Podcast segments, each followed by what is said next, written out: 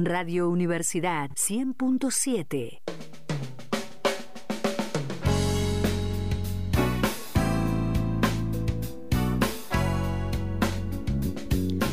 ...52 minutitos ya de las 10 de la mañana... ...y vamos a tener una entrevista acá en piso más que importante porque en nuestra Catamarca tenemos una exquisita también este, edificación y edificios que por ahí uno no sabe eh, que los tenemos y de dónde vienen y por qué y cómo se resultó esto este, a través de eh, muchísimas operaciones, gente muy importante y reconocida a nivel no tan solo nacional, sino mundial. ¿eh? Así que por eso estamos con el arquitecto Basilio Bonsu. ¿Qué tal? Buenos días. Hola, ¿qué tal? ¿Cómo y estás? Muchas gracias. ¿Cómo te va? Muchísimas gracias por venir y él va a entablar una comunicación que es para, para deleitarnos y para prestar atención y para que aprendamos lo que tenemos en nuestra Catamarca, ¿no? Así que, Basilio, te dejo este momento y este lugar para vos. Bueno, muchas gracias. Bueno, estamos en comunicación con el arquitecto Mario Roberto Álvarez. Muy buenos días, arquitecto. ¿Cómo le va? Buenos días, Basilio. ¿Qué tal? ¿Cómo anda usted? ¿Bien? Bueno, bien, acá esperando su amable llamada. Bueno, le agradezco mucho que disponga de unos minutos para, para nosotros. Sí. Eh, bien, arquitecto, bueno, eh, nosotros estamos haciendo un trabajo de concientización con los vecinos de la ciudad de Catamarca, precisamente sobre una obra que usted hizo eh, aquí en la ciudad de Catamarca entre el año 48 y 50, que es el Centro de Salud, precisamente. ¿Cómo es que surge esta, esta obra?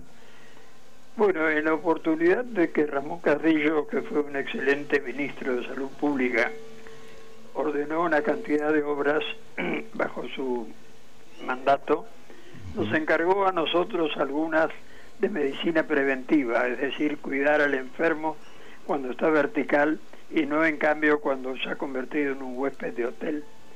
Es por eso que estos edificios dedicados a la medicina preventiva, repito, significaban un estudio previo para mantener la sanidad de la población apta para la realización de un trabajo como en Estados Unidos había empezado a hacer la Fundación Rockefeller. A nosotros nos encargó, entre otras ubicaciones, el Centro Comunitario para la Ciudad de Catamarca. Ubicamos la misma en su lugar, visité la provincia durante un tiempo, estudiando todas las posibilidades constructivas que se nos presentaban y así fue como proyectamos una obra sobria, simple y funcional. El mérito que esas obras tienen, porque en realidad creo que el prestigio que adquirió lo que hicimos era en base a nuestra sinceridad, es de que tuvimos nosotros un contrato para hacer una obra en estilo colonial, inclusive con columnas solomónicas, como ya le he dicho a Basilio. Realizamos, por supuesto, una desobediencia histórica arquitectónica, pensando que había un error de parte de la gente que rodeaba al ministro para hacer una obra con arquitectura del pasado. Mm. Fue así que lo que desarrollamos es lo que realmente hemos construido y pensamos siempre que cuando se hace una obra contemporánea no tenemos que copiar lo que está al lado, sino que directamente tenemos que hacerla en forma independiente. Así hemos hecho, por ejemplo, cuando nos tocó hacer la ampliación del Teatro Cervantes en Buenos Aires, que nos pedían los asesores del ministro que fuera un renacimiento español. Para nosotros, remordimiento español. Tardamos mucho tiempo y al final pudimos concedir al ministro de que fuera una obra contemporánea. Es decir, yo entiendo y creo que así como las catedrales que se hacían a través del tiempo, lo que se iba haciendo no era copia del pasado, sino que directamente eran planteos nuevos hechos por la gente que trabajaba en ese momento, corresponde hacer siempre arquitectura contemporánea cuando nos toca hacer algo frente a una obra reconstruida con el tiempo.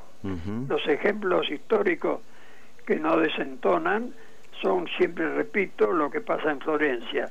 Santa María Novelda tiene un vecino que es la estación contemporánea de ferrocarril, que no desentona para nada y que fue en su momento hecho con la arquitectura del momento, repito.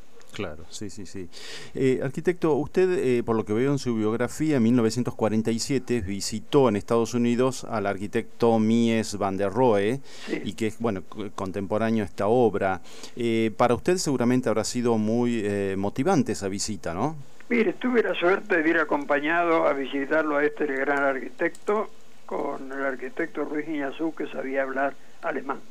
Lo entrevistamos en su casa tomamos inclusive un whisky con el mismo mm. e inclusive le pregunté con cierta insolencia dada mi juventud qué opinaba de Frank Wright.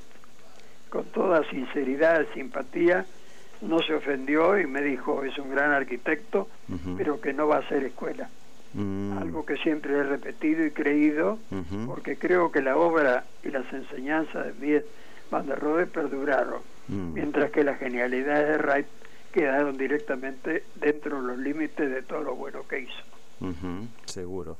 Eh, volviendo al centro de salud de Catamarca, eh, ¿usted recuerda algo que haya tenido en cuenta especialmente para el diseño de este edificio? Mire, en realidad lo de especial que hice fue directamente repetir la arquitectura que yo entendía que había que hacer, repito por segunda vez, sobrio, simple y funcional, mm. y los pabellones tomé la precaución de orientarlos en función del viento sonda. Mm. El resto fue directamente adaptarnos a las posibilidades del terreno y que fuera lógico y sobrio. Claro, seguro. Y un par de preguntas finales. Eh, el arquitecto Eduardo Sacristi en una oportunidad dijo cómo debería ser su arquitecto, ¿no? ¿Qué pensaba él de la formación de un arquitecto? ¿Cómo, eh, ¿Qué piensa usted de, de su arquitecto? ¿Cómo debería ser un arquitecto? Bueno, entiendo que debe ser un estudioso, debe directamente tener la preocupación de hacer las cosas correctas, hacerlas varias veces, es decir, no quedarse con lo primero que se le ocurre, pensando que un arquitecto deja sus cosas a la vista y no en cambio se puede permitir errores para la comunidad y la sociedad. Creo que un arquitecto tiene que estudiar siempre, permanecer actualizado y no quedarse con lo que supo o con las medidas acertadas que obtuvo. Mm. La arquitectura, como la medicina, avanza con el tiempo y los progresos que en uno y otro aspecto se producen son necesarios para mantener la posibilidad de una arquitectura de futuro que tenga valor y permanencia.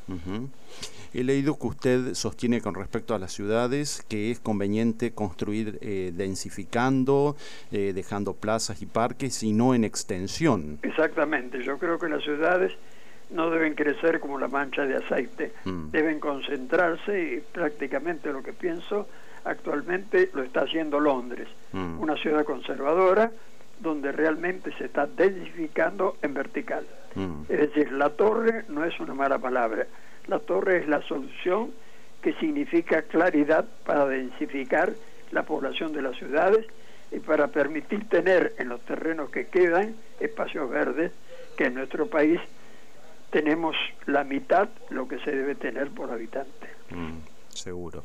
Y esta sí la última. Usted dijo en una oportunidad, como arquitecto soy barato, pero como dibujante soy caro.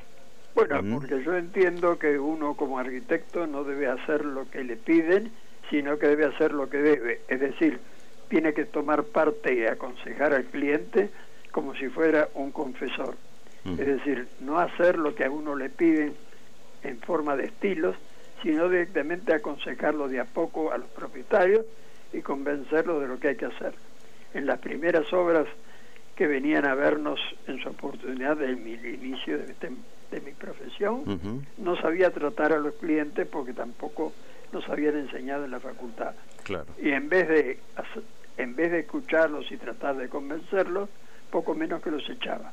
Con el tiempo aprendí que uno tiene que ser un consejero, repito, e ilustrarlo de a poco, porque el cliente no tiene por qué saber lo que uno está obligado a hacer. Está bien.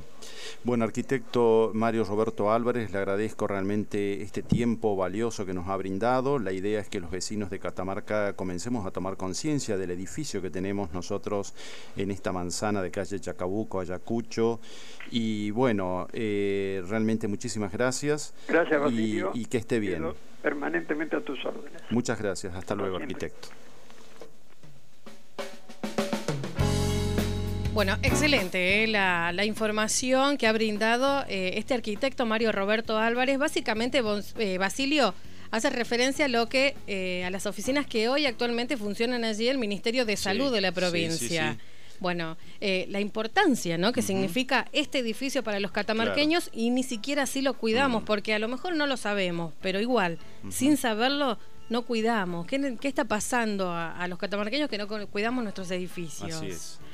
Antes que nada, quiero agradecer enormemente a la radio de la universidad y a la Universidad de Catamarca la posibilidad de poder hacer esta nota, porque, bueno, como eh, sabrán algunos oyentes que nosotros tenemos un programa en vivo que se llama Voz Ciudad. Este arquitecto no puede hacerlo en vivo al reportaje porque, bueno, es un hombre mayor, tiene 97 años. Este hombre que acaban de escuchar tiene 97 años, está muy lúcido y me pidió que eh, estaba, estaba muy interesado y que quería hacer la nota, pero grabada.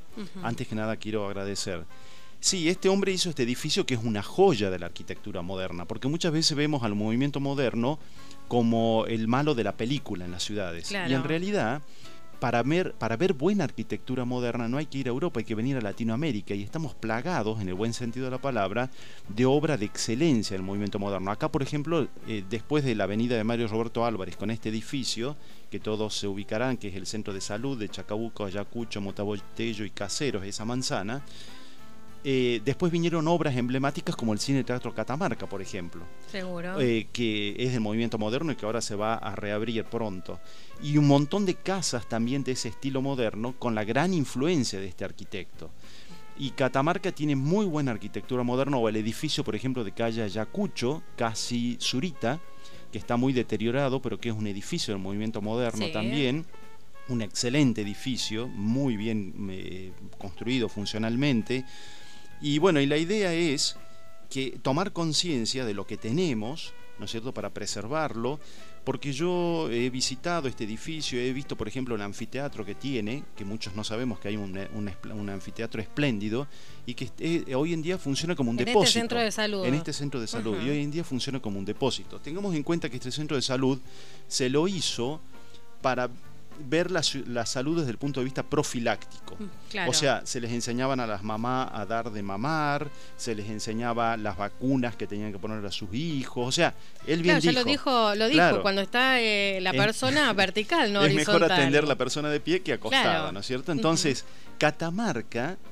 fue uno de, tuvo uno de los cinco centros de salud eh, que se hicieron en el país, porque los otros fueron en Corrientes, Tucumán, Santiago del Estero, Salta y Jujuy. Con este plan Carrillo, este, que en aquel momento Ramón Carrillo era el ministro de Salud. De salud, exactamente.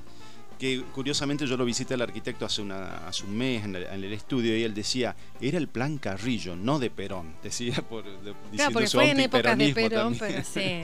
pero bueno, eh, es un hombre muy especial, es un hombre que ha sufrido mucho en la vida, porque él eh, nació en el año 13, estudió en el Colegio Nacional de Buenos Aires, ganó una beca, la medalla de oro de mejor promedio, estudió en la Facultad de Arquitectura y trabajó a la vez. Era un apellido común, Álvarez, y todos le decían, no tenés, futuro, no tenés futuro porque no tenés un apellido, y tenés que trabajar encima para estudiar arquitectura. Y sin embargo fue medalla de oro. Uno de los arquitectos más destacados de, la Argentina. Y gracias a eso pudo viajar a Europa y conocer a estos grandes arquitectos, que entre ellos Mies van der Rohe, que él nombró, y realmente lo que queremos a partir de este momento es registrar esta voz de él para tenerla guardada, ya decimos, es un hombre mayor, y eh, comenzar, eh, estamos comenzando eh, desde A Voz Ciudad un trabajo de concientización del patrimonio arquitectónico que tenemos en Catamarca del movimiento moderno. Bueno, ahí está. Y que todos los ciudadanos formamos parte, ¿no? De este cuidado, porque son nuestros edificios. Exactamente, son nuestros edificios. Basilio, muchísimas, gracias a vos por esta. Un gusto de haber estado acá en Radio Universidad. El placer es nuestro. Hasta luego. Que estés bien.